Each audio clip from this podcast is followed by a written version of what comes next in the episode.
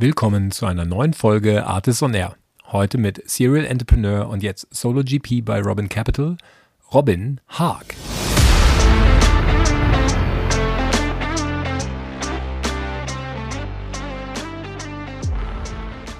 Also HR-Investor zu sein und äh, auch überhaupt im HR was zu machen, ist super schwer, weil mhm. äh, es ist einfach einer der schwierigsten Sales-Prozesse. Es hat die längsten Sales-Cycles. Ähm, es ist einfach eine sehr spezielle Art von Buyer-Einkäufer. Wenn du im größeren Bereich verkaufst, hast du automatisch die HR-IT mit drin, du hast Privacy-Issues, du hast GDPR, ja. weil du ja auch mit den ganzen Profilen von den Kandidaten, Kandidatinnen dealst. Ja. Äh, es ist einfach kleine Dinge, die du änderst, ver verändern das ganze Produkt und auch den gesamten Flow des Bewerbungsprozesses. Ähm, also sowohl auf der Produktseite, Marketingseite als auch Sales-Seite ist der Verkauf an HR einfach in aller Ehrlichkeit schwierig, hart und manchmal auch äh, dementsprechend undankbar, weil du das beste Produkt der Welt bauen kannst, aber es Schwierigkeiten hast, es irgendwie an den äh, Markt zu bringen. Janis ist heute ins Büro gekommen und meinte, richtig guten Podcast gerade aufgenommen mit äh, Moritz, Michael Moritz von Carl Square und der Francine von Arios.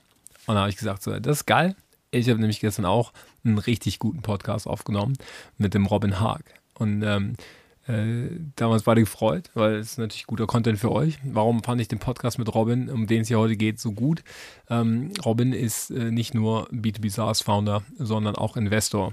Aber wenn es so, ja, wenn man, wenn man bei ihm auf LinkedIn guckt, dann muss man wirklich sechsmal refreshen, weil ich glaube, es sind 25 Karriereeinträge. Ähm, er hat mit Axel Springer angefangen, da den Plug-and-Play Accelerator aufgebaut ähm, und äh, hat dann seine erste, erste eigene Firma Jobspotting gegründet in äh, Berlin und ist schon nach drei Jahren dann gemerged mit Smart Recruiters, eine der Top-HR-Plattformen ähm, äh, aus dem Silicon Valley. Er war auch drei Jahre dann im Silicon Valley mit als Geschäftsführer, hat da ähm, Smart Recruiters äh, weiter ausgebaut. Ähm, die haben jetzt irgendwie ein paar hundert Mitarbeiter und ähm, um die 100 Millionen ARA ähm, also das ist eine, das ist eine solide äh, B2B SaaS-Firma geworden. Kennt man, glaube ich, auch ganz gut. Das hatte dann äh, bis zur Series D&E gemacht, die er selber mitgeraced hat. Die letzte Runde waren 110 Millionen auf 1,5 Milliarden Bewertung. Ähm, und ähm, dann hat er gesagt, okay, an der Stelle ist für mich jetzt äh, mal eine Pause, ist um die Welt gereist und ähm, danach zurück ins äh, Investieren gegangen, also auf die andere Seite vom Tisch. Hat bei Revaya Private Equity Growth Fund irgendwie als GP angefangen, äh, geholfen, den 250 Millionen Fund bei denen zu raisen und hat sich gesagt, so, jetzt machen wir Ganze nochmal in Ruhe und in klein und ein bisschen mehr Boutique und hat jetzt seinen eigenen Solo GP Robin Capital. Und äh, mit dem ist unterwegs, hat die ersten fünf Investments gemacht und erklärt mir im Gespräch, warum ein äh, Solo GP überhaupt Sinn ergibt und äh, was die Risiken sind, beziehungsweise wie die Risiken, ähm, äh, die man eventuell wahrnimmt, mitigiert werden. Und ähm, ja, mir war es wichtig, wie Robin in dem Gespräch einfach kennenzulernen und vorzustellen, weil ich glaube, sein äh, Spike als äh, ja, Solo GP ist ähm, sein bisheriger Werdegang, sein Netzwerk, unglaublich viele Leute gestreift in dem Podcast.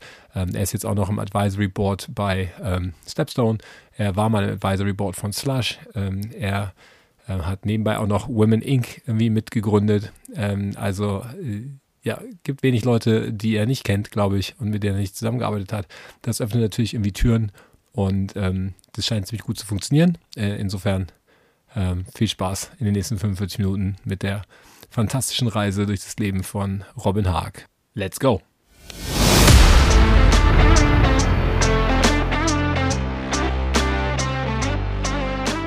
Artist on Air, der SaaS-Podcast für den deutschsprachigen Raum. Wertvolle Tipps von erfolgreichen Gründern, Top-Investoren und führenden Industriepartnern, die euch bei der Skalierung eures Unternehmens schnell und unkompliziert weiterhelfen. Zusammengestellt von Janis Bandorski, Julius Göllner und Matthias Ernst.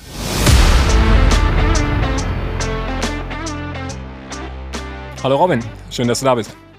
Mein Lieber, vielen Dank, dass ich hier sein darf.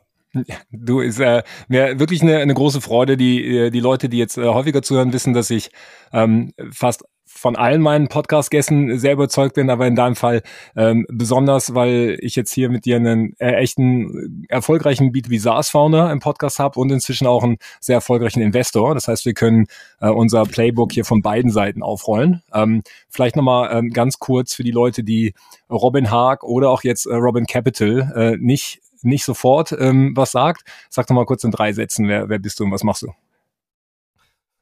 In drei Sätzen, ja. Ich bin, ähm, also erstmal nochmal absolute Ehre. Äh, genau, das ist natürlich eine starke Einleitung. Ähm, am Ende, ich war mal Gründer. Äh, ich war eigentlich mal Investor, dann bin ich Gründer geworden. Dann habe ich das relativ lange gemacht. Dann bin ich wieder Investor geworden und dann habe ich mir am Ende gesagt, ich möchte gerne das Ganze ein bisschen kleiner machen, boutique-mäßig und näher an Gründern und Gründerinnen dran sein und bin dann so zu Robin Capital gekommen, wo ich in hauptsächlich B2B SaaS-Firmen in Europa investiere, Pre-Seed to Seed. Da stehe ich jetzt. Genau, als Solo GP. Ne? Äh, das, als Solo GP. Äh, das ist ja so ein, so ein äh, heißes Thema auch gerade für sich. Ja, ähm, da, da kommen wir gleich zu. Äh, vielleicht als, als Spannungswo. Ich glaube, Pip Klöckner hat neulich im, im Doppelgänger-Podcast gesagt, dass Solo GP so ein, so ein ähm, Symptom dieser Zeit ist, wo Geld umsonst war und sich bald wieder auflösen wird. Da freue ich mich auf deine Meinung, ja, äh, wie, äh, wie du das siehst und warum du vor allem da hingekommen bist. Aber wie immer, ähm, lass uns vorne anfangen. Ähm, wir spannen hier so einen Bogen ähm, von Axel Springer zu Axel Springer. Ja, ich glaube, angefangen hat's mit einem äh, Trainee-Programm bei, bei Axel Springer. Wie, wie bist du zu Axel Springer gekommen? Ja, absolut. Äh, ich meine, wir haben ganz eben, wir haben gerade eben ein kurzes Geplänkel gehabt. Äh, ich, ich bin an die Hamburg Media School gegangen, weil in, in Hamburg eine Uni, um dort zu studieren, weil ein Mann namens äh, Philipp Westermeier, der jetzt das OMR macht, empfohlen hatte, eine der vielen Referenzen dort zu studieren, weil er selber dort studiert hatte. Und guter Mann, ähm, Grüße gehen an guter Philipp. Mann, ja. liebe Grüße Philipp, bester Mann. Ja, ich habe hab die Entscheidung auch nicht bereut. Ich bin ihm auch sehr dankbar. Er war auch selber oft da und hat dann dort eben ähm, Online-Marketing-Seminare haben dort angefangen, bevor es ein Festival gab und vieles weitere. Toller Werdegang. Äh, wie auch immer, ich war, ich war dann eben dort und an dieser Uni kamen viele Verlage vorbei. Von Bertelsmann über auch Funke Mediengruppe mhm. bis eben hin auch zu Axel Springer und der damalige äh, CDO, äh, Chief Digital Officer Dr. Jens Müffelmann, alle waren Doktor, äh, Dr. Bodo Thielmann, äh, Dr. Uli Schmitz, ich liebe sie alle heiß und innig und die waren alle in dieser einen kleinen Mini-Abteilung von ungefähr zwölf Leuten. Ja. Das war der Geschäftsführungsbereich elektronische Medien. Ähm, de facto war das aber die Mergers and Acquisitions Abteilung. Und äh, die haben immer so einmal im Jahr oder alle zwei Jahre, ich weiß gar nicht, so ein oder zwei Trainees gesucht. Und ähm, der dieser Jens Müffelmann war dann eben bei mir an der Uni äh, und, und ich habe den kennengelernt und ich fand den super und er meinte dann zu mir, Robin, du bist ein cooler Typ. Du musst zu mir in den Maschinenraum. ich sage, alles klar, Maschinenraum. Ja, da wird doch richtig Kohle geschaufelt. Ich sage, alles klar. Und dann haben wir uns mega gut verstanden, hatten einen tollen Abend. Äh, und dann bin ich irgendwie eine Woche später zu ihm ins Büro gekommen, damals noch in Hamburg. Ich wurde von Hamburg dann nämlich äh, mit das Headquarter, der Hauptsitz ist von Hamburg nach Berlin verlegt worden und ich bin da noch mitgegangen. Mhm. Und dann, als ich da reinkam, meinte er, so, jetzt geht das Interview los. Für dich bitte wieder Herr Dr. Müffelmann und Sie. und dann bin ich dadurch alle zwölf, musste ich alle einzeln kennenlernen. Das hat dann nochmal drei Monate gedauert, aber so bin ich dann äh, Trainee geworden bei Axel Springer mit Heimatstation in dieser M&A-Abteilung. Alright, also Trainee mit zwölf Interviews und drei Monate Bewerbungsprozess. Weiß ich nicht, ob das total effizient ist, aber gut, hat, nee. hat in deinem Fall ja gut gepasst anscheinend. Ja. Und nee, nee, nee, da, da, da, kann ich ganz gut, die, äh, weil alle waren so Ex-Investmentbanker. Ja. Äh, es gibt auch ganz viele, die man so kennt, die vor mir oder nach mir in der Abteilung. Alexander Kuttlich war vor mir in der Abteilung. Ja, okay. Äh, Zoe Fabian oder Inga Schwarting waren nach mir in der Abteilung. Äh, okay, okay, also ja. durch die, das so viel und ich, ich war nicht unbedingt das klassische Investmentbanker-Profil. Da meinten die so, Robin, du bist, äh, wir brauchen dich, wir haben hier ein komplementäres Team, du passt hier perfekt rein, du bist positiv verrückt, äh, wir wollen doch nur einen von dir. ja, ist klar. okay, okay. Ja, ja weil ähm, Alex ja mit irgendwie Rocket Internet dann aufgebaut hat und jetzt mit äh, 468 Capital irgendwie auch einen ganz gut gehenden Fund, glaube ich, äh, betreut und ähm, Zoe Fabienne haben wir ja auch on stage, äh, die ist ja bei Euraseo irgendwie äh, Growth, äh, Growth Fund unterwegs, scheint, scheint eine gute Schmiede gewesen zu sein. Ja, äh, ich habe viel, ich habe viel lernen dürfen, ja, ja, ja. absolut. Ja. Ähm, was ich jetzt spannend finde, normalerweise, äh, ich gehe dann äh, vor so einem äh, Podcast-Interview mal kurz bei LinkedIn rein. Bei dir muss man dann so sechsmal reloaden, die Page, weil irgendwie äh, so eine Mischung ist an, was du gemacht hast und wo du rein investiert hast. Kann ich auch nur jedem Podcast-Gast hier empfehlen, das mal selber zu machen, bei dir durchzuscrollen. Ich werde jetzt hier nicht alles auflisten, dann, dann wäre meine Zeit vorbei. Aber ähm, die zweite Station, die ich gefunden habe, äh, die war dann spannend. Da, da steht Founder äh, von ähm, Axel Springer Plug and Play Accelerator. Ähm, ja. Hast du den mit aufgebaut? War das dann zu corporate und hast gedacht, ich, ich will ein bisschen Founding Spirit hier reinbringen in den, in den Laden? Ja, das ging alles ganz schnell. Normalerweise macht man 18 Monate Training oder so und ja. nach, nach sieben oder acht Monaten wurde ich dann gefragt, ob ich nicht Fulltime für die Abteilung arbeiten kann, weil sonst wirst du so durchgereicht und die wollten mich dann Fulltime für ja. die Abteilung. Dann bin ich ah, okay, okay bin ich kurz Associate geworden und dann wieder ein paar Monate später haben die jemanden kennengelernt, der heißt Said Amidi, das ist der Gründer von Plug and Play Inc. Er ist äh, Investor von Dropbox, äh, PayPal und vielen weiteren Firmen, hat mittlerweile über 4000 Investments und, äh, und über 30 Unicorns im Portfolio und äh, spannender Typ. Und es gab damals eigentlich nur Text, äh, nee, äh, Seedcamp gab's, äh, Y Combinator und eben Plug and Play. Ja. Und sonst gab's das Modell noch gar nicht so richtig. Und ähm, damals waren Kai Diekmann, der, der, äh, der Chief Editor, der Chefredakteur und äh, Martin Sinner, das war der Gründer von Idealo und äh, noch so eine Truppe im Silicon Valley, um Innovationen kennenzulernen oder auszubauen. Und die haben dann Said Amidi, den Gründer von Plug and Play, kennengelernt. Der wollte mhm. ein Franchise machen oder gerne ein 50-50 Joint Venture, um diesen so etwas auch in Europa zu starten.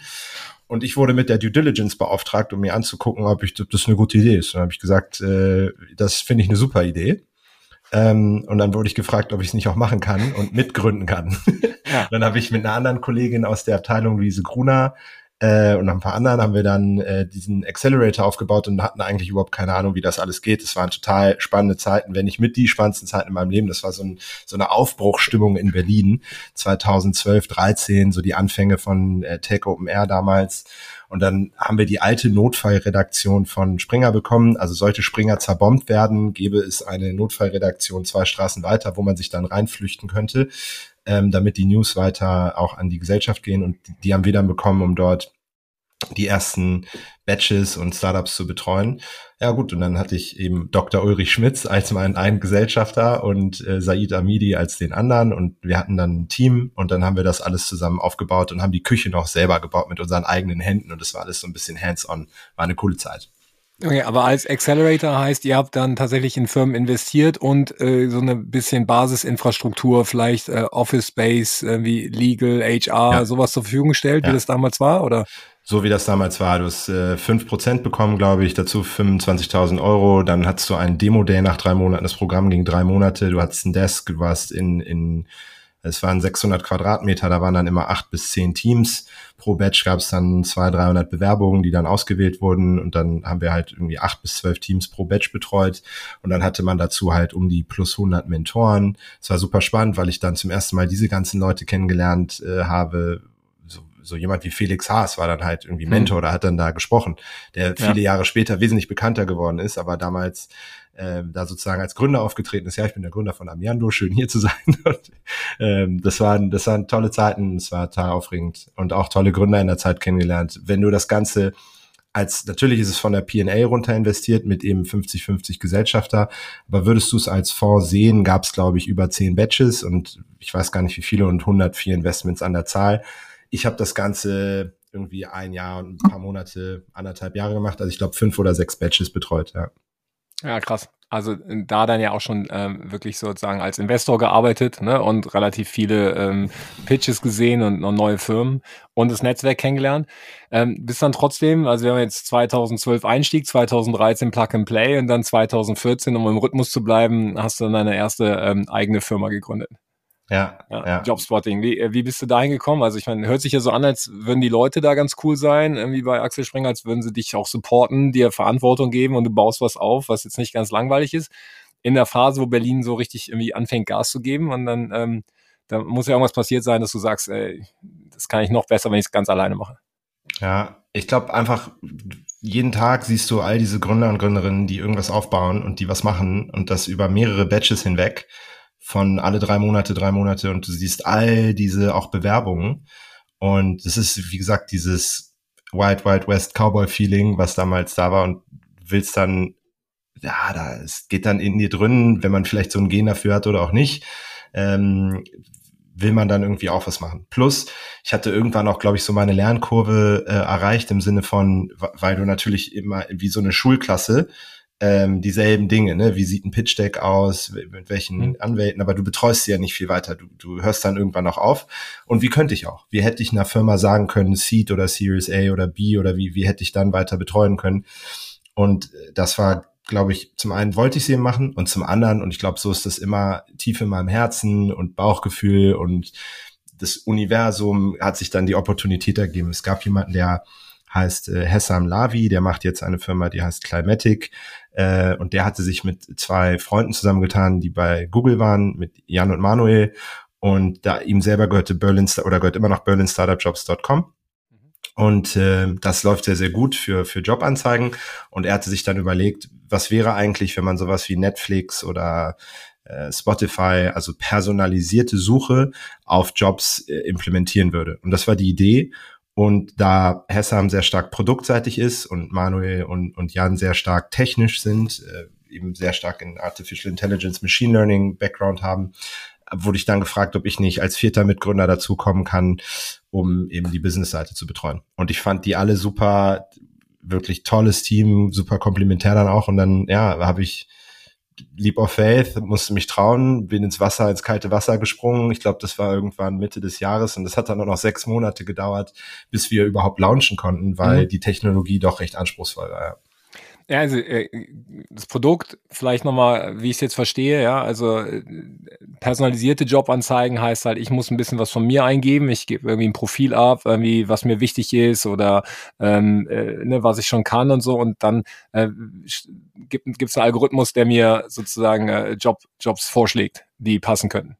Genau, wir würden so, wir haben sozusagen mit über 100 Jobbörsen zusammengearbeitet von Indeed, äh, Stepstone, Monster, äh, LinkedIn etc. haben diese darüber auch über Affiliate-Links die, die, ganzen Jobs bekommen, haben die aufbereitet, ja. haben dann eine eigene Ontologie gebaut mit Tausenden von Keywords, um zu verstehen, wer wie wo wann was passend ist. Das ist der Algorithmus und der dir dann zur richtigen Zeit, im richtigen Ort, im richtigen Land die, den richtigen Job anbietet. Und, ähm, also aktiv oder passiv? Waren die, waren die Kandidaten bei euch auf der Webseite aktiv suchend oder passiv? Also haben die sozusagen jetzt gerade in dem Moment einen Job gesucht und die Plattform ja. hat dann geholfen oder habt ihr auch einfach gesagt so, ey, Robin, ich sehe jetzt bist schon über sechs Monate bei Axel Springer, Zeit ja. was Neues zu machen. Ähm, hier wären drei Jobs, die zu dir passen könnten. Irgendwie in nee, das, das war ganz spannend, weil wir haben akkumuliert am Ende doch äh, drei Millionen Nutzer gehabt, auch in mhm. zwölf Ländern und vier Sprachen. Und das lag daran, weil wir sehr gut genurtured haben, also dir immer weiter Jobs angeboten haben und Dinge. Das heißt, selbst wenn du im Job warst, ähm, hast du immer weiter geschaut. Und das war eine ganz interessante Kurve in der Retention Rate, weil du gesehen hast, so drei Monate lang aktiv suchend oder manchmal ein bisschen länger.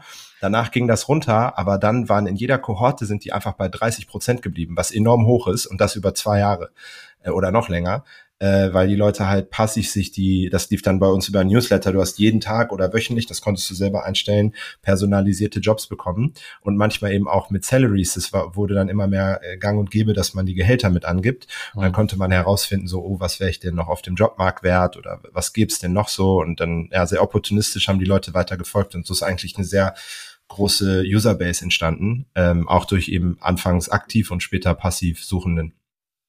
Mhm. Würde ich ja, würde ich jetzt nochmal challengen, dass, ähm, dass ja irgendwie dieser Jobbörsen- oder Jobanzeigenmarkt in Deutschland immer noch nicht besonders ähm, weit gekommen ist im Vergleich zu vor 20 Jahren, ja, ähm, äh, weil am Ende ist es ja auch eigentlich scheißegal, wie viele Leute deine Jobanzeige sehen, ja, ähm, und eigentlich ist auch nicht wichtig, wie viele Leute sich bewerben. Wichtig ist ja, dass sich die richtigen Leute bewerben und dass du am Ende ein passendes Profil für die Stelle findest. Ja, und danach wird ja meistens immer noch nicht bezahlt, ne, sondern meistens ist es ja, also ich glaube, Stepstone ist immer noch so, du kaufst halt eine Anzeige. Ja, und dann kannst du halt sagen, okay, wenn keiner kommt, dann bin ich immer unzufrieden, kaufe ich keine Anzeige mehr.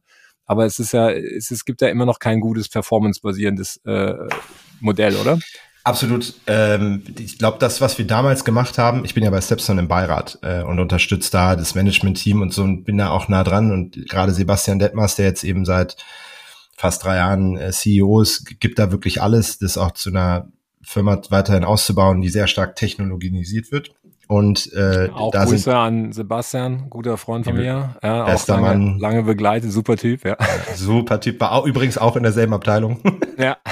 ähm, und also ganz toller Mensch, äh, herausragender Leader und äh, macht jetzt wirklich viel, aber genau, es ist völlig verstanden, dass selbst bei LinkedIn die Jobsuche immer noch äh, nicht das ist, was sie sein sollte. Und das ganz einfache Beispiel ist, ich fliege morgen nach Hongkong ich suche ein, ich suche ein Apartment, wo ich äh, übernachten kann und finde das innerhalb von 30 Minuten und finde mein Traumapartment irgendwo in Hongkong jetzt. Ist doch völlig banal. Ab, ist absurd. Und dann bin ich auf einmal da. Was, was eine herausragende Technologie und Möglichkeit. Aber wenn du einen Job suchst, zwei Straßen weiter von hier, der irgendwie halbwegs zu dir passt, ist fast unmöglich. Ja. Ähm, ist, ist einfach auch ein sehr komplexes Problem mit, mit sehr vielen, ähm, weil, weil was ist die wichtigste Entscheidung deines Lebens? Wahrscheinlich, wen du heiratest. Die zweitwichtigste Entscheidung wahrscheinlich, wo du jeden Tag acht Stunden Zeit verbringst. Das Apartment in Hongkong kannst du halt tauschen. Ja. Ähm, und da dann die richtigen Sachen zu finden, ist, äh, ist schwierig. Übrigens bei ähm, den Jobs, wir kommen ja vielleicht auch nochmal übergangstechnisch zu Bewerbermanagementsystemen, aber genau, früher hätte man nämlich gesagt, du willst den oder die richtige Kandidat, Kandidatin. Mittlerweile ist es schon so, dass man durch auch hervorragende Tools in diesem Funnel-System sagt, bring mir einfach alles. Also ist okay, wenn ich 300 Bewerber, Bewerberinnen habe, aber das Tool muss dann so gut sein und da gibt es mittlerweile auch AI-Lösungen, die dann vorfiltern, ähm, dass mir am Ende vorgeschlagen wird aus diesen 300 Bewerbern beispielsweise, ähm, sind die 10 die richtigen für dich. Ja, alright. Oder vielleicht kriegst du dadurch dann halt auch irgendwie Leads für andere Stellen, je nachdem, wie groß du bist. Ne? Also das äh, gibt ja auch noch wieder Optionen. Ähm, ja, ja, das ist dann das, das äh, auch Riesenthema. Äh, so, also mittlerweile Smart Recruiters könnte das auch, aber früher Avature oder Beamery und viele andere sind damit auch gestartet, dass sie gesagt haben, wir bauen hier ein CRM mhm. ähm, damit du gerade dann diesen Talentpool immer wieder bespielen kannst. Und das ist ja. für so große Firmen wie Adidas oder Bosch super wichtig, weil wenn die auf diesen Messen sind und dann diese Tausenden von äh, Bewerbern haben, dann wollen die die auch immer wieder bespielen. Ja. Und mittlerweile ist das System auch schon so schlau, dass wenn du einen Jobwechsel hast bei LinkedIn oder so, dass er dann direkt schreibt, hey, wie geht's dir? Ich sehe, du bist jetzt zwei Jahre da, möchtest du nicht? Und dann, ja, wie so eine Salesmaschine trotzdem nochmal die Frage, ähm, jetzt, dass ich das Produkt ein bisschen besser verstanden habe. Also ich, ich glaube, du, du hast ja gesagt, ein bisschen opportunistisch und wenn man da halt einen erfolgreichen äh, Founder hat mit zwei Google Techies, ist das auf jeden Fall eine starke Kombi. Ich glaube, das, das äh, ist ein Gewicht. Aber äh, von allen ähm, Verticals, in die du hätte rein, hättest reingehen können, ja. Also warum HR, warum Jobmarkt? Irgendwie, hattest du da schon Berührungspunkte bei, bei Springer oder ähm, war es einfach, ja, also was, wo, wo hat dein Herz da aufgeblüht? Also tatsächlich geil Jobs. Ja, genau, ich kann nur darauf verweisen, was ich vorhin meinte. Ähm, weißt du, wenn du in, in Pizzaladen reingehst und du isst die Pizza und da ist der Besitzer von dem Pizzaladen Mario, ist jetzt ein bisschen Stereotyp, aber du gehst da und sagst, boah, das ist die beste Pizza meines Lebens, vielen Dank. Wie cool ist es bitte, dass du dieses Feedback bekommst direkt? Mhm. Und wir haben bei Jobspotting mehrmals handgeschriebene Briefe bekommen, wo sich Leute bedankt haben darüber, dass sie über uns ähm, Jobs gefunden haben. Und die Komponente, äh, Leuten in Jobs zu verhelfen und später bei Smart Recruiters ist die, die Load auch nochmal viel größer geworden mit über drei Millionen äh, pro Monat, die wir vermitteln. Ähm, da, das ist unendlich dankbarer äh, Auftrag, der, der einen irgendwo auch im Herzen so ein bisschen erfüllt und wo man irgendwie auch was Gutes mit tun kann. Also ich war immer schon so ein bisschen interessiert, keine Ahnung, ich, ich mag Menschen und ich mag, wenn es Menschen gut geht. Ja. Und äh, was sie eben arbeiten, ist super wichtig für sie. Und ich hatte das Gefühl, ich könnte damit auch Impact schaffen. Ja, okay. Äh, total gute, total gute Argument. Ich war einfach nur persönlich neugierig. Ich habe ja äh, nach McKinsey war mein äh, erster Job äh, hier in der Berliner Startup-Szene ja auch äh, Jobbörse. Ich habe der Absolventer ja. zwei Jahre geleitet, also äh, Nischenjobbörse für äh, ne, Uni-Abgänger und dann halt auch Trainees und, und Praktikanten. Also HR-Investor zu sein und äh, auch überhaupt im HR was zu machen, ist super schwer, weil mhm. äh, es ist einfach einer der schwierigsten Sales-Prozesse. Es hat die längsten Sales-Cycles. Ähm, es ist einfach eine sehr spezielle Art von Buyer-Einkäufer. Wenn du im größeren Bereich verkaufst, hast du automatisch die HR-IT mit drin, du hast Privacy-Issues, du hast GDPR, ja. weil du ja auch mit den ganzen Profilen von den Kandidaten, Kandidatinnen dealst. Ja. Äh, es ist einfach kleine Dinge, die du änderst, ver verändern das ganze Produkt und auch den gesamten Flow des Bewerbungsprozesses. Ähm, also sowohl auf der Produktseite, Marketingseite als auch Salesseite ist der Verkauf an HR einfach in aller Ehrlichkeit schwierig, hart und manchmal auch dementsprechend undankbar, weil du das beste Produkt der Welt bauen kannst, aber es Schwierigkeiten hast, es irgendwie an den äh, Markt zu bringen. Das auf der Käuferseite und auch auf der B2C-Seite, also am Ende woher kommen denn die Kandidaten und Kandidatinnen? Wenn du in Wettbewerb gehst, im Performance Marketing gegen Stepstone, ist schwierig ja. und einen alternativen Kanal zu finden, um Masse, kritische Masse, Masse äh, zu, zu generieren, ist, ist auch wahnsinnig äh, schwer. Deswegen ist es generell ein hartes Geschäft und eben auch was äh, diese Buyer betrifft, manchmal ein wenig dröge. Ich habe aber später für mich um, um das, um vielleicht auch das Positive, ich habe irgendwann Liebe dafür entwickeln können. Ja. Äh, nämlich mit der nächsten Firma habe ich auch ganz viel gelernt mit, mit Smart Recruiters dann, wie kommt da erst so, aber ich habe dann sehr groß äh, an Enterprise verkauft und da war das total toll, dass du sozusagen Champions erfolgreich machen konntest, weil du jemanden ein Tool gegeben hast, was zehnmal besser ist als ein zehn Jahre Legacy-Tool und diese Leute in HR und Talent Acquisition auf einmal thriven, äh, sich, sich herausheben konnten und auf einmal wurde, auf einmal war alles effizient und kostengünstiger und besser und auf einmal entwickelst du Liebe für den Käufer. Und ich glaube, wenn du das dann schaffst, dann hast du so ein Nischenfeld entwickelt und kannst damit sehr erfolgreich sein. Ich habe da so ein perfektes Beispiel, ist Checker in Amerika. Die checken sozusagen Hintergrund, Backgrounds von Menschen. Ich glaube, die haben 500, 600 Millionen äh, Dollar geraced und der Gründer äh, oder die Gründer meinten, sie haben sich da wahrscheinlich das langweiligste Thema mit dem schwierigsten Wire-Prozess rausgesucht. Da sind wahrscheinlich genau deswegen erfolgreich, weil sie da reingegangen sind und gesagt haben, wir entwickeln eine Liebe für und wir wollen es herausragend machen. Und so kann man dann eben auch Nischen besetzen und dann werden Nischen große Märkte. Ja, I und äh, HR, HR Tech ist ja riesig. Ähm, ich meine, wir haben einige Unicorns jetzt, äh, Personio auch bei uns auf dem auf dem Summit irgendwie ähm, Staffbase im Unicorn geworden, Liebsam auf einem guten Weg dahin. Ne? So, also sind einige einige Themen ja dabei und ähm, und du hast ja auch noch ein paar investiert. Also ja, Haken dran. Am Ende schwierig verkaufen ist manchmal hart, aber wenn du drin bist, bleibst du dafür vielleicht auch ein bisschen länger. Das kann dann ja. wiederum gut sein. Ne? Ähm, ja, aber du hast gerade schon erwähnt, jetzt zweimal Smart Recruiters, dass wir da den, den Bogen spannen. Also 2013, äh, 2014 gegründet irgendwie ähm, und äh, 2017 schon verkauft. Ja, das ist auch erstmal geil. Also das ist relativ, oder weiß nicht, ob es gut ist, kann ja auch schlecht sein, aber ähm, äh, auf jeden Fall überdurchschnittlich schnell. Äh, warum hat äh, Smart, Re Smart Recruiters ist jetzt ein, ähm, äh, ein HR-Tool aus dem Valley. Kannst du mal vielleicht sagen, was, was du glaubst, warum, warum sie sich durchgesetzt haben und die haben euch gekauft? Und das wäre die zweite Frage. Warum? Warum wollten ja. die euch? Ja, ähm, die haben tatsächlicherweise haben wir gemerged. Äh, also okay. wir sind eine Firma geworden. Mhm. Und ich bin dann genauso wie der Rest vom Team Gesellschafter bei Smart Recruiters geworden und Geschäftsführer dort. Und wir hatten beide denselben Claim, Connecting People to Jobs at Scale. Ja. Äh, und ich habe dann Jerome, den Gründer, kennengelernt. Äh, wir haben dann viel Zeit miteinander verbracht und die waren so gerade am, die waren sehr stark SMI-lastig und wollten gerade Richtung Enterprise gehen mhm. und äh, waren am Anfang dieses Prozesses und wir waren von unserem ARR, von unserem Recurring Revenue nicht so weit auseinander zwischen dem, was die gemacht haben und dem, was wir gemacht haben. Auf welchem Level, waren, dass man sich das so vorstellen kann? Wo seid ihr da in drei Jahren hingekommen? Hm, ich kann immer keine Zahlen nennen.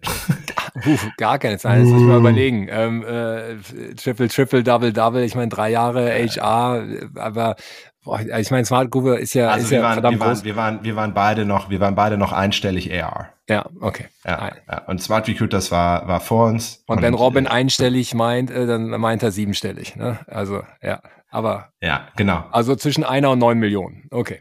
Genau, zwischen ja. einer und neun Millionen waren wir und waren ja. die. Genau. Und äh, wir waren, wir waren so um die, weiß nicht, 27 Leute oder so. Und die ja. waren um die gerade so 100 Leute. Okay. Und jetzt hast du ein ungefähres Größenverhältnis. Ja. Und dann haben wir gesagt, wollen wir nicht äh, eine Firma werden.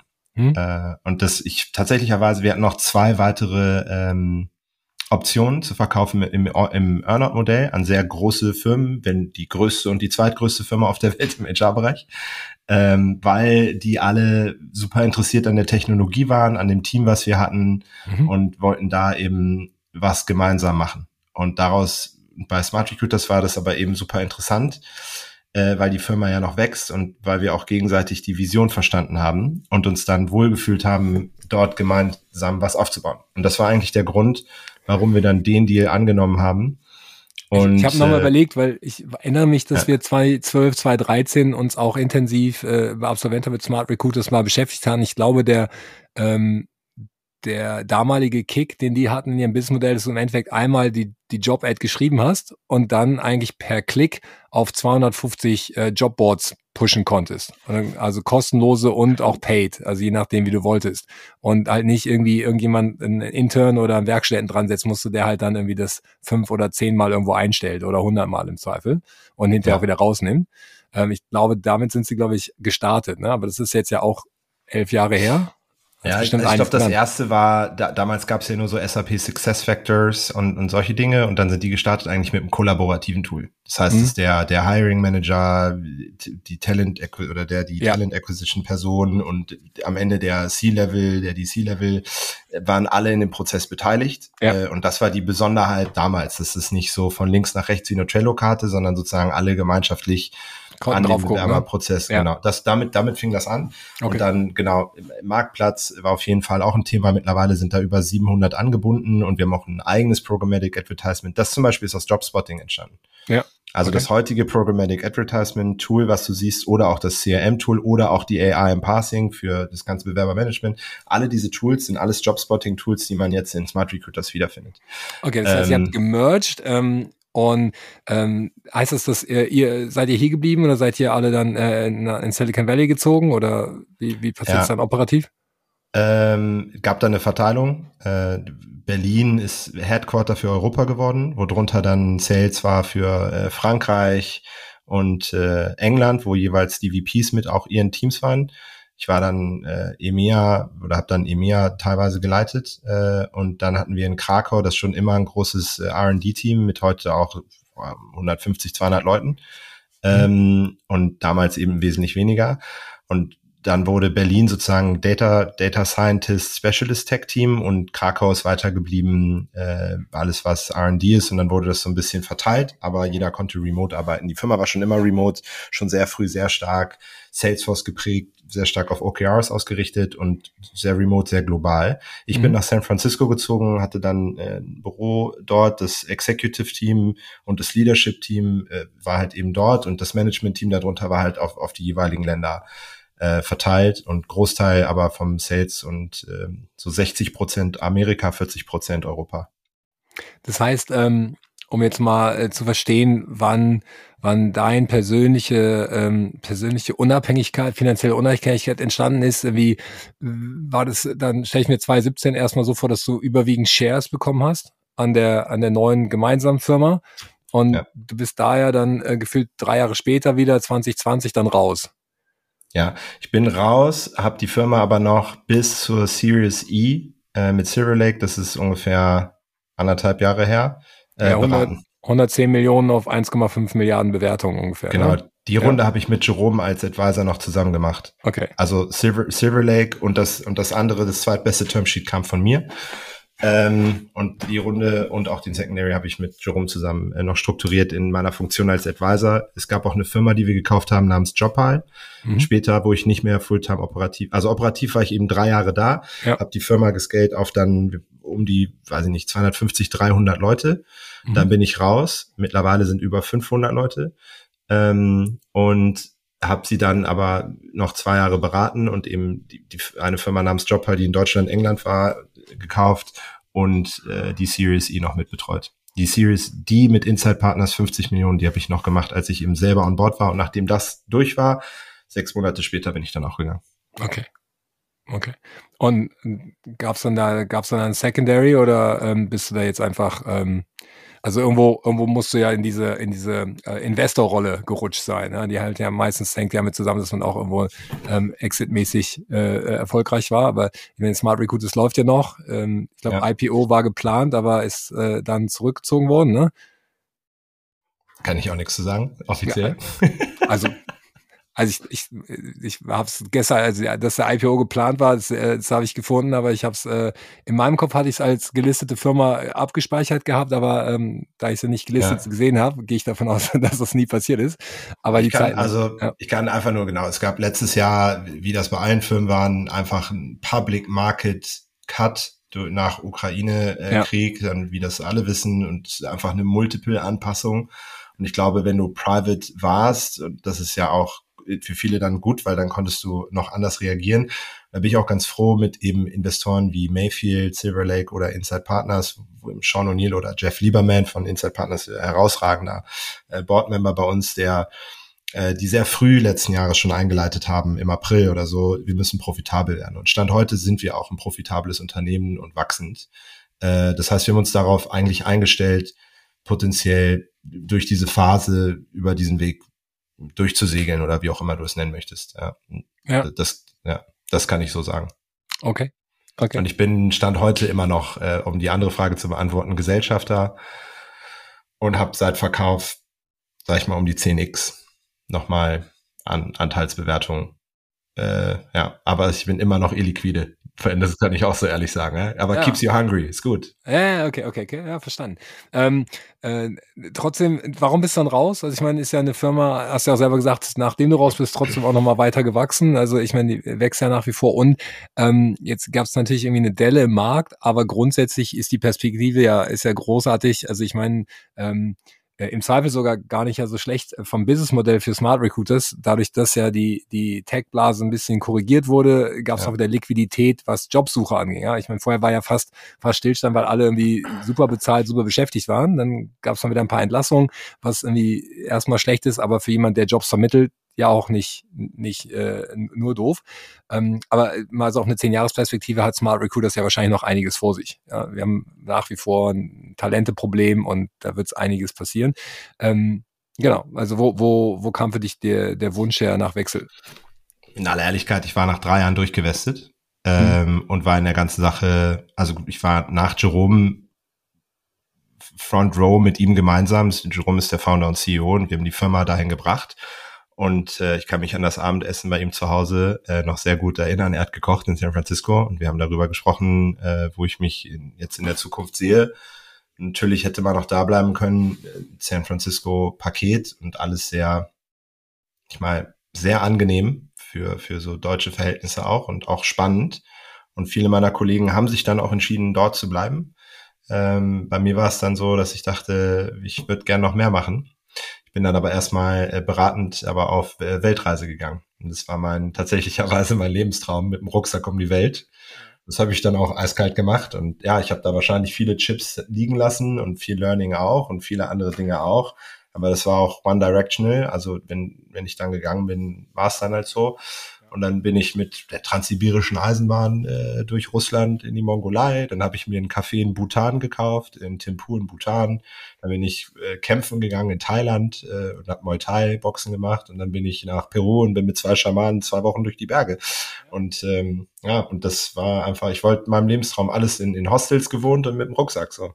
Ja, finde ich geil. Ich hätte jetzt gedacht, da, da gibt's irgendwie äh, eine ganze Menge Parallelen, aber da hast du tatsächlich irgendwie eine Ecke, die bei mir noch äh, dünn ist, äh, Mongolei und, und so weiter. Äh, wo war's in Peru? Äh, Peru, du klassisch, ich bin nach äh, Cusco oder beziehungsweise genau, ich war in, war in Lima, bin dann nach Cusco geflogen, hatte dann über einen Freund von mir, Christian äh, Sturmeier, der war gerade das Österreicher, der ist, glaube ich, hat gerade geheiratet. Ich habe nur bei Florian Geschwanter die Hochzeit verfolgt auf Instagram. Ja. ja. Ähm, und der hatte mir so einen, so einen, so einen krassen Peruaner an die Hand gegeben, so einen Schamanen eigentlich, aber der Typ, der ist über die Berge gelaufen und Sturmi, der Christian Sturmer ist ziemlich fit, der läuft jeden Tag den Untersberg hoch und runter. Das hatte ich ein bisschen unterschätzt und der dachte dann natürlich, der Peruaner, der Robin ist bestimmt so gut wie der Sturmi. Und dann kam ich dahin und war nicht so fit und wurde dann ganz schön über die Berge getrieben und habe eigentlich wirklich zwei Wochen lang nur gedacht, was mache ich hier? was war rückblickend eine coole Erfahrung. Am Ende auch Machu Picchu, dann gab es auch äh, schöne, entspannte Orte. Ja, ja, ja. ja. ja also das unterschätzen ja einige irgendwie, Landes irgendwie fast auf Seelevel und dann äh, Cusco ist dann schon auf 3000, ne? Äh, ja. äh, der Ausgangsort, von dem man dann äh, zum Machu Picchu, irgendwie diesen Tempel in den Bergen irgendwie geht oder den Ruinen. Ähm, ja, ich war da auch, ich war immer auf dem 6000er oben in, in Peru und äh, ich glaube, es war auch nicht gesund. Ja, also war auch ein bisschen ja, genau. zu früh. Ja, gut. War die, die ganze Zeit zwischen fünf und sechs und habe einfach kein, hab konstant ja. keine Luft gekriegt. Ja. okay. okay also, aber das bleibt einem dann am meisten in Erinnerung, wenn man es überlebt. Ähm, bevor wir jetzt hier derailen auf, auf äh, Weltreise, aber Also kann ich total gut, äh, total gut nachvollziehen, dass, äh, dass es einfach auch andere Ziele gibt, ja. Und sowas wie mal die Welt erkunden ist ja auch total fair, wenn man irgendwie bis dahin Vollgas gegeben hat. Ähm, bist du zurückgekommen, irgendwie vielleicht beeinflusst durch deinen peruanischen Schaman, vielleicht nicht, aber du hast danach dann äh, was anderes gemacht, als eine neue Firma ähm, oder eine neue, neue SaaS-Firma aufzubauen, ja. bist auf die Investorenseite gewechselt. Ja, und ähm, äh, Revaya ähm, ist ein, äh, ist ein äh, VC. Ähm, da hast du mit den ersten, nicht ganz VC, okay, erklärst du, ähm, 250 äh, Millionen Fund irgendwie geraced. Ähm, was, was macht Revaya und äh, was war euer Ziel? Ja, ähm, Revaya ist ein Growth Equity Fund. Growth Equity, okay, ähm, ja. Ja, also so Series B, IPO, aber eben auch äh, Crossover. Also wir, wir investieren auch Public mit Sycomore zusammen. Die haben also nicht, um die 10 Milliarden äh, AUM, äh, Assets Under Management. Und mit denen gemeinsam haben wir auch äh, Public investiert. Ich glaube, die Besonderheiten waren äh, DNA for Good, also sehr stark Sustainability. Im Team sind zwei Leute, die das Fulltime machen und die Firmen betreuen. Das ist, zieht sich aber durch von Sourcing äh, über Selecting, also die Diligence-Prozess bis hin zu Servicing, also alles, was im Portfolio passiert, äh, wo wir dann beispielsweise helfen würden mit äh, Board-Member-Besetzung und Diversity dort. Alle unsere Board-Member stand heute haben mindestens eine Frau ähm, B Corp Labeling und andere Themen, wo wir unterstützen. Dann eben Private Public. Dann würde ich sagen, eine Besonderheit ist, dass es jetzt der größte frauengeführte Fund Europas ist, ähm, weil Elina und Alice hat mich eben damals gefragt, ob ich helfen kann, diesen ersten Fund mit hochzuziehen. Ich kam eben gerade wieder von der Weltreise, um mal so einzuleiten, ähm, wusste nicht so richtig, was ich machen will und wollte mich damit auseinandersetzen und hatte beispielsweise mit Hessam gesprochen, was machst du denn so? Und er so, ja, mal gucken. Und da war Climatic auch noch nicht. Und äh, paar andere gefragt und habe so rumgefragt. Das ist immer eine ganz interessante Phase, weil rückblickend viel Netzwerk, was ich jetzt wieder habe, ist einfach gekommen von den 200 Leuten, mit denen ich damals telefoniert habe. Also ich glaube auch eins meiner mein allererstes Investment jetzt mit dem Fund beispielsweise wäre potenziell wurde ich gefragt, ob man nicht zusammen was machen will. Ähm, und das das ist immer, ich finde finde das eigentlich eine ganz spannende Phase, wenn man also natürlich hat man, glaube ich, auch Angst zu sagen, ich bin jetzt mal arbeitslos und was mache ich morgen, aber das ist auch eine tolle Phase, um sich komplett neu zu orientieren. Und dann hatte mich, ähm, genau, Stepstone hatte mich gefragt, ob ich da nicht arbeiten möchte. Ähm, und dann hatte mich ein sehr großer, sehr, sehr großer, also der größte wahrscheinlich in Europa äh, VC Private Equity und noch viel mehr angesprochen, ob ich dort nicht arbeiten möchte.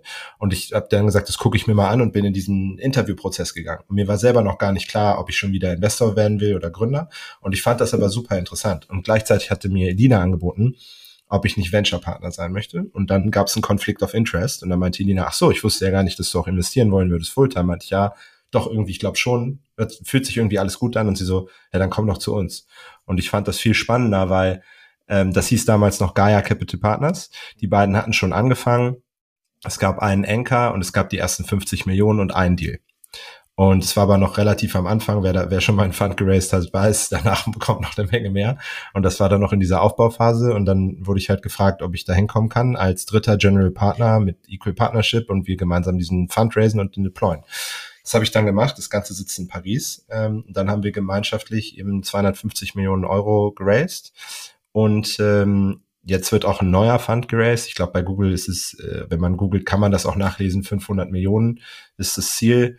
Äh, da wird auch demnächst was, glaube ich, announced werden. Ähm, und äh, ja, das läuft alles ganz gut. Es war auf jeden Fall für mich eine spannende Phase und es war der, der Weg zurück ins Investieren. Weil ich hatte zwar Angel investiert, links und rechts, aber es ist halt was anderes, wenn man durch die Gegend läuft und man kriegt so ein bisschen, hier ist eine coole Opportunität, willst du mit reinkommen, versus du machst das äh, Fulltime. Und ich Wobei man ja, mal um, um GP zu werden, in, in, in äh, Fund in der Größenordnung schon auch ein bisschen selber Geld einzahlen muss, damit man da halt äh, akzeptiert wird, oder nicht? Ja, also, ja. Hast man du das dann geliehen oder ähm, wo, mhm. wo kommt dann so ein Geld her? Also ich meine, wollen mhm. vielleicht einige irgendwie mal GP werden, nachdem sie ja. irgendwie eine SaaS-Firma aufgebaut haben, aber ja. Ja. Äh, ne, wenn deine Shares dann halt noch irgendwo rumfliegen, das ist ja, auch nicht ganz einfach. Nee, nee, ist crazy. Ähm, das gilt für alles, ist völlig verrückt, weil, und da, also das ganze DNI-Thema äh, auch unter GPs und, äh, sag ich mal, wenn, wenn, ich würde behaupten, dass ein Großteil aller GPs in Europa von zu Hause aus ein gewisses Vermögen haben. Ähm, das gilt für alle Funds und Neil Reimer von Index oder viele andere Funds auch. Da, da war vorher schon Geld da. Und da waren auch Gelder da, um große Summen zu raisen äh, und auch amerikanisches Geld irgendwo im Zweifel. Und darüber wird dann auch oft äh, der GP abgedeckt, weil da ein gewisses Vermögen existent ist. Eine Alternative ist, äh, du hast irgendwie einen großen Anchor-Investor und machst irgendeinen Deal, äh, dass die dir das dann leihen, vorstrecken, carry und dass man da eine Art von Deal macht. Das ist aber nicht ideal. Er wird auch manchmal als Dirty Deal bezeichnet. Ähm, und die dritte Option, das machen die wenigsten und ist auch völlig crazy. Und ich habe höchsten Respekt vor jedem, der das macht. Also wirklich höchsten Respekt. Ist, man kann sich das leihen. Äh, und es gibt dafür Bankinstitutionen, die das machen. Und die wollen das dann zwischen sieben bis zehn Jahren Bulle zurück mit einem gewissen Zins, der sich bis dahin akkumuliert hat. Und den muss man verpfänden mit allem, was man hat. Was Investoren oft machen, sag ich mal, wenn die zehn Jahre waren, die geben dann ihren gesamten Carry aus all ihren anderen Funds dagegen. Oder eben wenn du Anteile hast, das kommt immer drauf an. Also eine deutsche Bank in Deutschland nimmt halt dein Haus, äh, eine Silicon Valley Bank nimmt deine Anteile und eine Natixis Private Wealth in, in Frankreich beispielsweise würde deinen Carry nehmen als Gegengewicht. Ähm, ja, und dann äh, verschuldest du dich. Das ist schon, ist schon hart. Äh, also ja, auch jetzt, selbst mit so einem kleinen Vehikel, wo ich das sehe, man hat immer GP-Commitment. Ähm, das macht es eigentlich, macht das unmöglich für jemanden, der mal random einen Fund gründen möchte, ja. einen Fund zu gründen. Ist, ja, genau. Aber, äh, also in dem, in dem speziellen ja. Fall, äh, Elina und Alice kommen von nichts. Ja, die beiden sind ultra schlau, ultra stark und waren zehn Jahre in Private Equity und ich habe höchsten Respekt vor all ihren Leistungen. Elina hat beispielsweise investiert in Farfetch, Vistia Kollektiv, PeopleDoc und herausragende Arbeit geleistet und das Geld für den GPs geliehen. Hm. Alright. Crazy, ja, na, also das ist so eine so eine Frage, die die wir uns ja auch anstellen. Wenn du wenn du irgendwo in einen, in einen Fund investierst, guckst du ja, wie äh, wie ne wie wie stark investiert sind auch die GPs. Also tut denen das weh, wenn es wenn es nicht gut läuft, ja? Irgendwie willst ja auch, dass sie motiviert sind. Das ist super, dass wir dazu sprechen, weil ganz ehrlich, ich habe äh, schon viele Funds gesehen, die haben nur 30% GP-Commitment. Ganz ehrlich, das würde mich als LP überhaupt nicht interessieren. Wenn du eine Milliarde Exit hattest und du hast jetzt 20 Millionen in deinen äh, GP reingelegt, ob die, die weg sind oder nicht, tun die überhaupt nicht weh. Du hast dein exactly. Boot in Saint-Tropez. Genau, Deswegen die, interessiert die, die Frage ist nicht, wie viel Frage, absolut, sondern genau. wie viel von ihrem, äh, ne, von wie viel Prozent genau. von ihrem Privatvermögen ist da drin. Ähm, ja. Und, und äh, tut's weh, wenn das weg ist. Und das sind halt die 30 ja. Millionen von ein paar Milliarden, die tun halt nicht weh. Ne? Genau. Ja. ja. Und ich würde jemandem, der sich Geld leiht, selbst wenn das, du machst einen 10 Millionen Fund und du machst 100.000, ein Prozent ist so Standard, ne? Du tust 100.000 Euro da rein. Ein Investor, der sich das Geld geliehen hat von der Bank und sonst kein Geld hat und von nichts kommt, dem würde ich sofort Geld geben, also an dem Kriterium jetzt, weil die 100.000 sind richtig viel Geld für den oder genau. für die. Ja, genau. Ne, da hängt halt alles dran. Der wird alles auf äh, daran tun, dass das Ding funktioniert. So zumindest mal. Ne? Ja. Er wird jeden ja. Stein mal umdrehen bei jedem Investment. Ja. Alright. Ähm, okay, so verstanden. Also verstanden, wie äh, wie es jetzt so wieder reingekommen bist und ähm, ähm, jetzt fand ich das ganz spannend, dass du sagst, okay, irgendwie größter irgendwie äh, Female Female Run Fund, ja, weil ich habe es jetzt gesehen, ist so ein, ist eigentlich so ein Side Topic hier, aber du hast irgendwann zwischendurch auch nochmal Women Inc. gegründet, also ein, äh, ein, eine Plattform für für die Vernetzung von karriereorientierten Frauen, glaube ich, steht auf LinkedIn. Ja. Wie, wie ist das passiert? Und weil du bist jetzt ja, ja. selber erstmal keine Frau, aber Nee, äh, gute Frage. Fair. Ähm, ich habe eine Freundin. Wir haben zusammen, wir waren zusammen bei Springer. Die war allerdings im Sales. Die heißt Lea Wanowski. Und äh, nicht, also ich meine Freundin, sondern ich habe eine, eine, sehr gute ja, okay, Freundin, ja. ja, eine Businesspartnerin. Und ähm, die wurde so über die Zeit sehr erfolgreich. Die hat dann für Marco Rotzinek die Noah mit aufgebaut, hat das komplette Partnering und Sponsoring dort gemacht und äh, die war dann bei Redstone, glaube ich, äh, einer der Funds war die Venture-Partner, die war dann bei Boda, hat eine Firma gegründet wie auch immer. Ende der Geschichte ist, die, die wurde immer mehr zu diesen Veranstaltungen eingeladen und die war teilweise damit unzufrieden, weil dort oftmals ähm, das nicht besonders inclusive war und da wurde dann, sag ich mal, sehr negativ, was alles schlecht läuft, gesprochen. Aber es wurde nicht darüber geredet, was man alles machen kann. Und Lea hat gesagt, ich, ich will jetzt, ich, also ich habe ein Problem, ich brauche eine Lösung, ich mache selber. Ich möchte gerne eine Plattform gründen, wo wir Frauen aber auch Männer und Frauen zusammenbringen, um dann eine Lösung zu finden, die Impact schafft. Aber wir wollen keinen ausschließen und auf der Veranstaltung stellen wir uns nicht hin und reden darüber, was schlecht läuft, sondern wir reden gemeinschaftlich darüber, was man machen kann. Und wir machen kleine handkuratierte Events mit C-Level äh, Frauen und Männer. Ich würde sagen 80 Prozent Frauen, 20 Prozent Männer. Ähm, und das bei Bloomberg, China Club etc. Das Ganze wird dann gesponsert von sowas wie Adidas, äh, Tesla, Deutsche Bank, Boss etc. Und die Gelder, die wir dort äh, einnehmen, die geben wir dann an die Desert Flower Foundation. Äh, die Wüstenblume ist äh, Voris Deary, da geht es um Genitalverstümmelung, FGM. Ähm, und die werden dann wiederum dafür genutzt, um Schulen zu bauen, derzeit in Sierra Leone und durch unsere Gelder und unsere Sponsoren, die direkt auch Schulen gekauft haben, äh, sind ähm, drei Schulen beispielsweise letztes Jahr in Sierra Leone entstanden. Ja, ist so ein bisschen dein Impact-Projekt. Genau. Mhm. Alright. Und äh, wie viele Frauen sind da jetzt im Netzwerk? Über 1000. Ähm, und Lea ist, äh, man muss dazu sagen, Lea ist dann später Global Head von Henkel geworden auf die, die DNI ähm, und ist jetzt bei Russell Reynolds im Executive Search und wir machen das jetzt seit sechs Jahren und ich habe halt wahnsinnig viel gelernt. Ja, ich habe auch gelernt, dass das weit über Gender hinausgeht, auch von äh, Migration, sozialer Hintergrund, Religion. Es gibt tausende von Dingen, die es zu beachten gibt und die wichtig sind. Und dementsprechend setzen wir uns jetzt halt immer mehr für das Thema ein. Ich glaube halt insgesamt an komplementäre Teams und äh, das ist ein Bestandteil davon. Und das ist mir wichtig. Und das ist auch wieder an der Jobkomponente natürlich gepaart, weil wir auch schon mit Smart Recruiters äh, viel in dem Bereich gemacht haben. Im CSA-Programm, wir haben natürlich irgendwie ein Prozent geplätscht über diesen Standard Amerikaner mit Salesforce und so. Aber äh, wir haben dann auch noch viel mehr gemacht, dass man zum Beispiel ein Prozent alle Kunden, mit denen wir arbeiten, können die TA, also die Head of Talent oder die alle Leute im TA, die mit uns arbeiten, können ein Prozent ihrer Zeit spenden im Monat und können über unsere Plattform, wir matchen automatisch mit Leuten, die sich sehr schwer tun, Jobs zu finden und eben aus ähm, gewissen Gruppen äh, zusammentun und dort dann unterstützen und diese freie Zeit damit verbringen zu mentoren. Ah, crazy. Ich gut. Dann lass uns doch mal diesen ganzen Blumenstrauß jetzt zusammenbinden, ja, irgendwie äh, von, also ultra spannender Lebenslauf, hat mir echt Spaß gemacht, da, da so rein zu recherchieren. Jetzt bist du am Ende irgendwie, was heißt am Ende, der, angekommen heute, in der heutigen Zeit irgendwie als Single GP bei Robin Capital, ja, also die, die naheliegende Frage, Du bist, äh, du bist in einem Growth Equity Fund, ja, du hast äh, anscheinend ein Händchen dafür, große Runden für Smart Recruiter auf die Beine zu stellen und auch zu helfen, irgendwie 250 Millionen zu raisen. Also eigentlich ja gar nicht so eine schlechte Position. Und jetzt sagst du, nee, ist mir alles zu groß, zu wild, zu anstrengend. Ich mache es lieber alleine klein oder was ist der, wie, wie kommt man dann hin zu sagen, ich mache meinen eigenen Fund? Ähm Boah, ich weiß auch nicht. Schwierig. Ich glaube, ich bin dadurch zu, zum Investieren zurückgekommen und ich habe wieder diese ganze Liebe für Unternehmertum entdeckt. Und wenn ich so in mich gehe, die spannendste und tollste Phase meines Lebens war auch mit dieser Aufbau von ähm, Axel Springer Plug and Plug Play, and weil ich ja. so sehr mhm. geliebt habe, mit eben Gründern und Gründerinnen nah dran zu sein. Und bei Revaya hat es mir unendlich viel Spaß gemacht, diese Firma aufzubauen, das Team. Wir haben ein Büro in Deutschland, wir haben auch Leute, wie auch diese die ganze Gestaltung davon, auch in aller Ehrlichkeit der Challenge, ja, so 250 Millionen zu raisen und auch dann eben zu deployen in wirklich gute Firmen.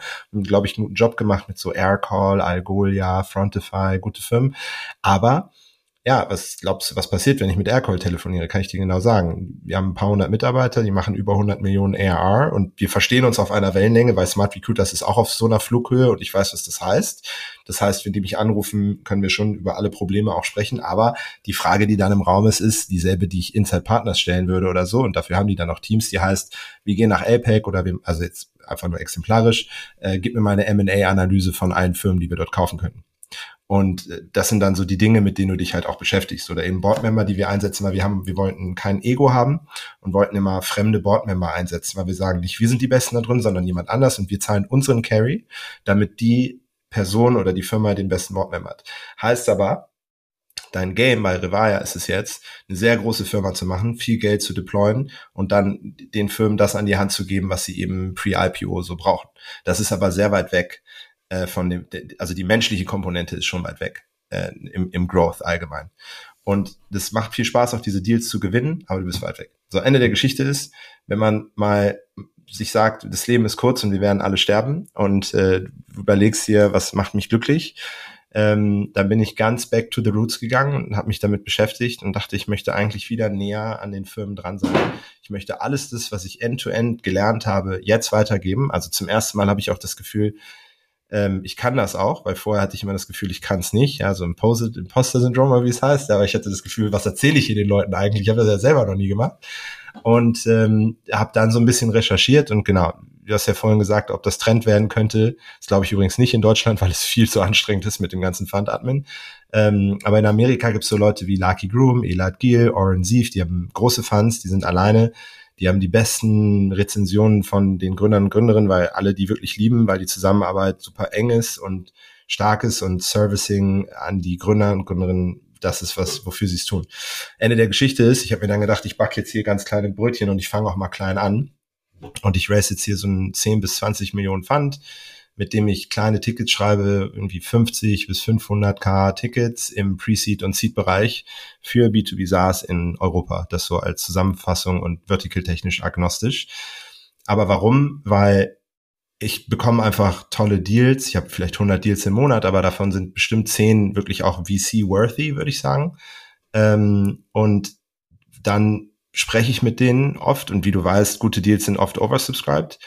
Aber wenn wir uns dann unterhalten oder ich mit denen spreche, ist direkt so eine, ist so eine richtige Liebe im Raum. Also ich habe das zumindest, ich habe vor jedem Gründer, vor jeder Gründerin so unendlichen Respekt.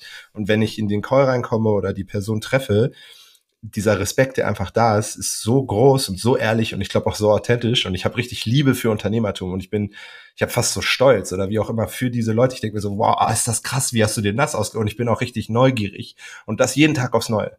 Und ich liebe das so sehr. Das ist das eine. Und das andere, wenn ich dann investiert habe, dieses Servicing. Auch im Angel und so habe ich das gesehen, wenn richtig Scheiße am Dampfen ist, du machst eine Runde oder die ist gefällt oder die ist jemand abgehauen oder irgendwas, was auch immer nicht funktioniert hat, dann bin ich irgendwie immer da. Und dann sind alle anderen nicht da.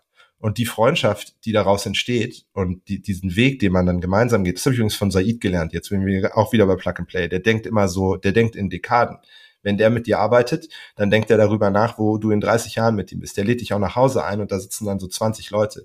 Ich habe heute Abend so ein, so ein LP-GP, äh, sorry, LP Founders Dinner. Da habe ich 20 Leute, das ist einfach zu Hause bei einem meiner LPs weil ich das so, so herzlich haben will. Und deswegen habe ich mir eigentlich so einen kleinen Mini-Traum erfüllt von dem, was ich selber machen möchte. Ich glaube, ähm, und da die Idee ist Boutique, auch mit allen Limited-Partnern, Leute, die in mich jetzt investieren, dass man äh, gemeinschaftlichen, erfolgreichen äh, Weg geht. Und auch natürlich ist das Ganze getrimmt auf hohe Returns und Firmen, die erfolgreich werden. Aber am Ende habe ich mir einen Traum damit erfüllt, äh, mit den Firmen zusammenzuarbeiten und meiner Liebe nachzugehen, die Leute und die Menschen zu unterstützen. Ähnlich jetzt auch wieder wie mit Jobs. Ich freue mich einfach wahnsinnig, wenn die Sachen erfolgreich werden. Ja, Okay, also bis dahin verstehe ich das. Ähm, zwei zwei Follow-up-Fragen, irgendwie das gesagt 10 bis 20 Millionen. Ich glaube, vor, vor ein paar Wochen hast du äh, mal auf LinkedIn gepostet, dass die ersten drei Millionen drin sind. Das heißt, ich würde mal sagen, ein bisschen Luft ist noch. Also wenn noch jemand ja. dazukommen will, ähm, Herzlich gerne. Können Sie, können Sie dich antackern? Okay. Ähm, 10 von 100 äh, Pitches ist natürlich eine ganz gute Quote. Ne? Das gesagt, 10 von 100 sind VC-worthy. Ich glaube, da ähm, würde, sich, gut, ja. würde sich der ein oder andere VC freuen. Könnte ein ja. paar Leute sparen. Ähm, und ich, ich nehme dir auch total ab, dass du bei bestimmten Deals reinkommst, also insbesondere bei SaaS oder, oder, oder HR-Tech, ja, weil du da einfach eine relevante Vorerfahrung mitbringst. Ja. Ähm, äh, trotzdem, wir hatten mehrfach die Diskussion, gehen, gehen eigentlich einzelne Startups auf äh, VCs zu, im Sinne von dem Namen der VC-Firma, oder gehen sie sogar auf die einzelnen Personen zu? Ja, also ist halt ne, bei HV Capital irgendwie ähm, der konkrete Partner irgendwie schon das Target oder ist es einfach der Fund? Ja, und ähm, wenn's, wenn die These wäre, es ist der konkrete Partner, dann ist es ja wieder ähnlich wie bei dir, weil dann ist ja eigentlich egal, ob noch zehn andere da sind, dann geht's halt darum, was hat die eine Person und was hat die für einen Ruf und hilft die, wenn die Scheiße am Dampfen ist oder nicht. So, ja. Ähm, Trotzdem ist ja VC so ein, so ein Game auf zehn Jahre, zwölf Jahre. Und wenn es jetzt nur dich gibt, äh, wäre wahrscheinlich die erste Frage, was ist denn, wenn dir mal was passiert oder du halt in vier Jahren irgendwie äh, dich irgendwo in Peru verliebst und keinen Bock mehr hast, hier in Berlin zu sitzen? Also wie, wie läuft der Fund dann weiter? Das eine ist Person Brand, finde ich eine herausragende Frage. Ja. Ähm, gibt's ein, ich soll jetzt vielleicht keine Werbung für andere Podcasts machen, aber es gibt einen Podcast mit äh, Harry Stebbings, 20VC und Kyle Harrison ähm, wo sie darüber sprechen, der ist schon ein bisschen älter, der ist jetzt vielleicht fünf Monate alt, wo sie sprechen darüber, dass eigentlich das Ökosystem professionalisiert wurde und dadurch, dass jetzt mehr Gelder da sind und mehr Senior Entrepreneurs und Leute, die mehr Ahnung haben und die Leute sich damit mehr und ist es auch transparenter und so weiter und so weiter und so fort. Und durch all, durch alles das gibt es einen absoluten Trend hin zu Personen weg von der Brand. Also die Leute interessieren sich eigentlich nur noch äh, zu, mit wem könnte ich dort arbeiten, wenn das mein Boardmember ist, dann ja die übrigens, die, die haten ja auch alle gegen dieses, dass auf einmal irgendeine Brand kommt, in dich rein investiert, gerade Multistage-Funds, die jetzt frühere Deals machen, weil sie, weil Seed und Seed, äh, Pre-Seed und Seed attraktiver geworden ist und sie weg von B und A gehen und sie dann aber als äh, Boardmember den Associate placen, der vielleicht nicht so gut gewesen wäre wie den, äh, sag ich, Menschen, den sie am Anfang die verkauft haben, der mit dir arbeiten würde. Und ich glaube, da gibt es irgendwie ein Leck und das ist hin zur Person. Und dieses Ganze überhaupt zur Person, nun kenne ich auch viele VCs und ich habe ja auch gepitcht. Ich hatte vielleicht in meinem Leben fünf, weiß ich nicht, wie viel hatte ich, vielleicht 30 Termsheets, aber ich habe auch mit 700 VCs gesprochen. Also jetzt mal auf alle Runden. Ja. Ähm, und was du dir am Ende zu erwarten, manchmal kommen ganz positive Sachen dabei raus, aber in aller Ehrlichkeit, manchmal ist es auch einfach eine Bank. Da nimmst du das Geld und bist eigentlich ganz froh darüber, wenn du keinen Stress hast, weil der Mehrwert, der dir verkauft wurde und dieses ganze Creation Value Teams, ja, ich hatte mal jemanden, die, die, hat, die hatten dann VP Comms, da habe ich die angerufen, habe gesagt, hier kannst du mir mal helfen. Ja, hat die eigentlich keine Zeit für. Ich kannst du mir ein Intro schreiben, kann die eigentlich auch nicht machen, weil wenn die jedem der 100 Portfoliofirmen ein Intro schreiben würde, dann würde die sich ja ihre ihre Kontakte verbrennen. Also gibt sie dir sozusagen kurzes Feedback auf dein Press Release und sagt dir, dass das alles scheiße ist. Das hättest du, hättest du auch irgendeinen Freelancer fragen können. Ähm, okay. So, will, will dir eigentlich sagen, ähm, ich glaube, es ist super wichtig, mit wem du arbeitest. Und ich glaube, gerade da in so einer neuen Generation, die wir jetzt sehen, Emerging Managers, Microfunds, kleine Funds, Solo GPs, spezialisierte Funds. Und statistisch ist das ja auch so. Emerging Managers perform best, Funds unter 50 Millionen perform best. First-Time und Second-Time-Funds perform best, alle statistisch da. Und unter den 20 besten Investoren Amerikas, von allen Investoren, die es überhaupt gibt, sind sieben Solo-GPs. Das kann kein Zufall sein. Also kannst du dir jetzt selber die Frage stellen, woran das liegt, aber es ist auf jeden Fall statistisch. Alles, was ich gerade gesagt habe, kannst du nachlesen. Ja. Ähm, insofern glaube ich, dass die Asset-Klasse, die ich hier gebaut habe, ist für High Performance gebaut. Es gibt Gründe dafür. Ob ich äh, vielleicht zu deiner zweiten Frage, wenn ich sterbe, ähm, da gibt's auch mega, gibt's auch einen geilen Podcast. Sorry, dass ich wieder Harry Stebbings sage, es tut mir leid. Nee, alles ähm, gut. Ich verlinke die auch alle. Ich habe da gar keinen Stress ja. mit. Am Ende ja. äh, gibt's super viele gute Sachen und wenn, wenn wir das hier so ein bisschen vorfiltern können und auf die richtigen ja. Sachen verweisen, immer gerne, ja. Der ist nicht so alt, der ist, glaube ich, vielleicht zwei Monate alt. Das ist mit äh, Adjacent. Das ist ein Solo-GP mit 125 Millionen. Ähm, ein Deutscher, Mark Witteborn, der zwischen New York und äh, Lissabon sitzt. Ich liebe den Typen heiß und innig. Der wirklich Genius. Der war vorher bei Point Nine und Inside Partners. Und Harry Stebbings ist ja nun auch Solo-GP am Ende des Tages. Der hat natürlich ein Team.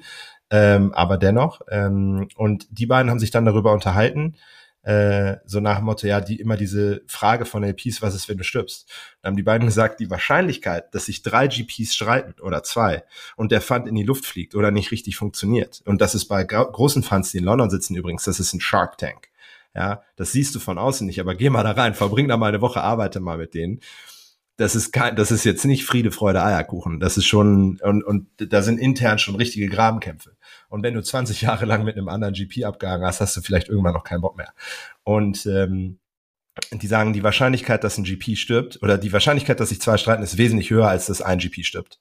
Äh, und aus dem Grund. Und der Podcast, als der geteilt wurde, hat auch der Ertan von Multiple, das ist ein Fund on Fund, der mit seinem ersten Fund sehr, sehr viel Geld verdient hat, weil der bei Early Bird in dem Fund drin war, wo UiPath drin war und noch ein paar anderen Funds. Deswegen hatte einen Outstanding Performance in Fund One für den Fund on Fund. Und der hat dann auch darunter geschrieben, so, sehe ich ganz genauso. und dann waren, die ganzen Profis haben eigentlich alle gesagt, investier lieber in Solo GP, weil hast keinen Stress damit, dass sich drei Leute streiten. Alright. Ähm, nehme ich, nehm ich so hin. Trotzdem würde ich die Frage ähm, beantwortet haben wollen. Ist ja schon interessant, was mit meinem ja. Geld passiert, wenn, wenn keiner Klar. mehr da ist, der sich um die Investments kümmert. So, ja? Also Kein wird es dann liquidiert oder ja. gibt es da irgendein äh, technisches hm. Auffangnetz? Ja. ja. genau. Nee, du hast im LPA ist das, also im Limited Partners Agreement ist das alles aufgefangen. Ähm, das kommt dann immer drauf an, in welcher Phase das ist. Wenn das jetzt natürlich in den ersten sechs Monaten passiert, dann kriegst du dein Geld zurück minus den prozentualen Anteil deiner Management-Fee. Ähm, wenn das später passiert, können natürlich alle in Deutschland, das ist ja GmbH und KUKG, alle Kommanditisten können dann entscheiden, wie es weitergehen soll. Du kannst dann entweder sagen, das wird abgewickelt, dann wird alles bis dahin zurücküberwiesen und der Rest wird äh, dann abverkauft, was bisher im Portfolio liegt. Ähm, dann kannst du halt überlegen, ob du dafür schon Leute einsetzt oder nicht. Dann kann entweder ein Fremdgeschäftsführer eingesetzt werden. Das kann auch dein Fundadministrator machen. Ich habe beispielsweise einen Part-Time COO. Ich habe auch einen Part-Time CFO, der bei, also CEOs, der war vorher bei Early Bird und dann war der bei Brightpoint. Und äh, mein CFO war auch 20 Jahre CFO davor. Das heißt, die könnten das beide locker abwickeln. Plus, ich habe sogar noch eine extra Klausel gemacht. Ich habe einen Venture-Partner, der war 13 Jahre bei Macquarie und danach Operator und macht jetzt auch bald wieder was Neues und äh, der würde äh, potenziell das auch übernehmen können.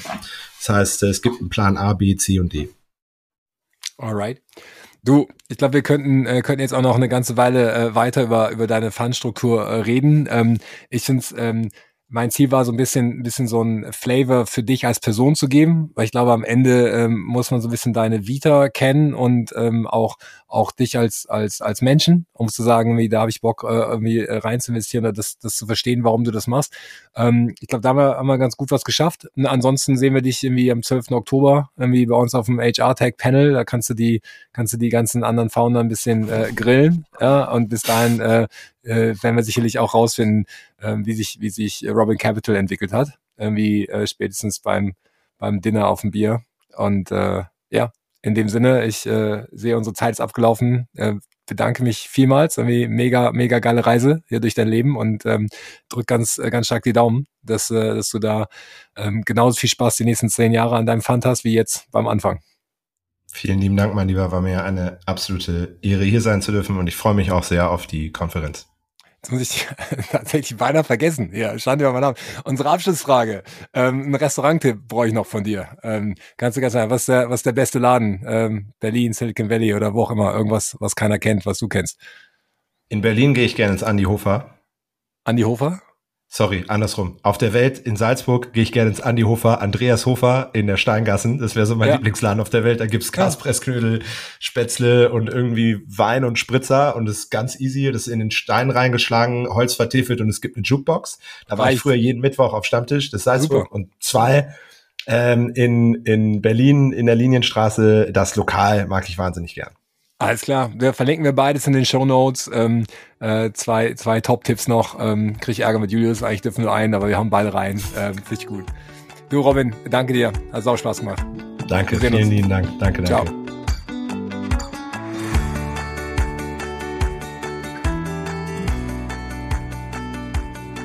So, da sind wir schon wieder am Ende angekommen. Das heißt, ich kann euch Sachen erzählen, die ähm, geheim sind äh, oder weniger spannend. Ähm, Fun Fact 1, als ich den Podcast aufgenommen habe, war ich wirklich eine Stunde vorher noch beim Zahnarzt und ähm, habe den Podcast tatsächlich mit einem halb betäubten Gesicht aufgenommen, war ich sehr besorgt, ob das irgendwie klappen würde, aber ähm, zumal ihr bis hierhin gekommen seid, ähm, merkt ihr, ich habe gesagt, man kann das ganz gut verstehen. Ähm, Fun Fact 2, jetzt gerade komme ich äh, von einem unserer äh, Side-Event-Serien, äh, Events. Äh, wir waren gerade bei YPOC äh, im Kurfürstendamm hier in Berlin, haben ein ähm, kleines Satellite-Event gemacht zum Thema Regulation in AI, äh, zusammen mit Merantix und, und YPOC. Und ähm, das war das war sehr schön und äh, da dachte ich, vielleicht share ich nochmal an der Stelle unseren treuen Podcast-Gästen, ähm, was, äh, was sonst noch passiert. Ich glaube, am 5. September äh, machen wir eine Sommerparty, ähm, haben die Hoppetosse gemietet. Wer sich in Berlin auskennt, weiß, was ich meine. Ähm, die haben wir schon früher öfters mal zerlegt und ähm, ja, jetzt haben wir zusammen mit Kremanski, Talk Partners und Gong ähm, äh, ein kleines Sommerfest auf die Beine gestellt. Ähm, wer daran interessiert ist, da vorbeizukommen, für Founders und Executives Only. Ähm, äh, schreibt gerne eine Mail hier an podcast.artist.net ähm, und äh, sagt uns Bescheid. Dann gucken wir, ob wir jetzt irgendwie ähm, auf die Gästeliste kriegen. Ähm, und ansonsten, ja, äh, wer noch zum Artist Summit am 12. Oktober in Berlin kommen will. Ähm, da gibt es jetzt noch die letzten Tickets und wir äh, werden tatsächlich in sechs Wochen anfangen, ähm, das Programm soweit zu verkünden und auch ähm, diesmal komplett von euch voten lassen. Das heißt, äh, die, die ganze ähm, Zuordnung und Vergabe der, der einzelnen Session auf die, auf die Räume wird komplett nach Nachfrage gesteuert sein. Deswegen ähm, wird es da äh, Ende August, Anfang September dann die erste Umfrage geben, wer, wer worauf Bock hat. Ähm, das heißt, bis dahin ähm, noch dabei sein. Ab dann wird es dann konkret und ähm, ja, so viel sei verraten. Wir sind mega excited. Ähm, ja, glaube, wir haben dann äh, äh, sehr viel Support wieder aus der B2B SaaS Community. Geiles Line-Up. Location kennt ihr, wenn ihr da wart letztes Jahr. Ansonsten, so viel sei gesagt, das größte Wohnzimmer Berlins ähm, ist es, glaube ich, äh, wirklich nice. Auch ähm, mega Location für äh, das äh, Pre-Dinner. So, ähm, ja, äh, insgesamt eine runde Sache. Und äh, wer in B2B SaaS unterwegs ist, auch nicht vergessen, einfach mal auf äh, www.berlinsaarsweek.com zu schauen. Da ist das ganze Satellite-Event-Programm, äh, was in der Woche vom Artist Summit ähm, am 12. Oktober davor und danach passiert. Insgesamt, glaube ich, jetzt über 20 Events von Partnern organisiert in Berlin. Also ähm, ja, wenn ihr Bock habt auf Events, wenn ihr Bock habt auf B2B SaaS, dann seid ihr da richtig. Insofern, sage ich mal, äh, schöne Restwoche, ganz viel Spaß und ganz viel Grüße der Matthias.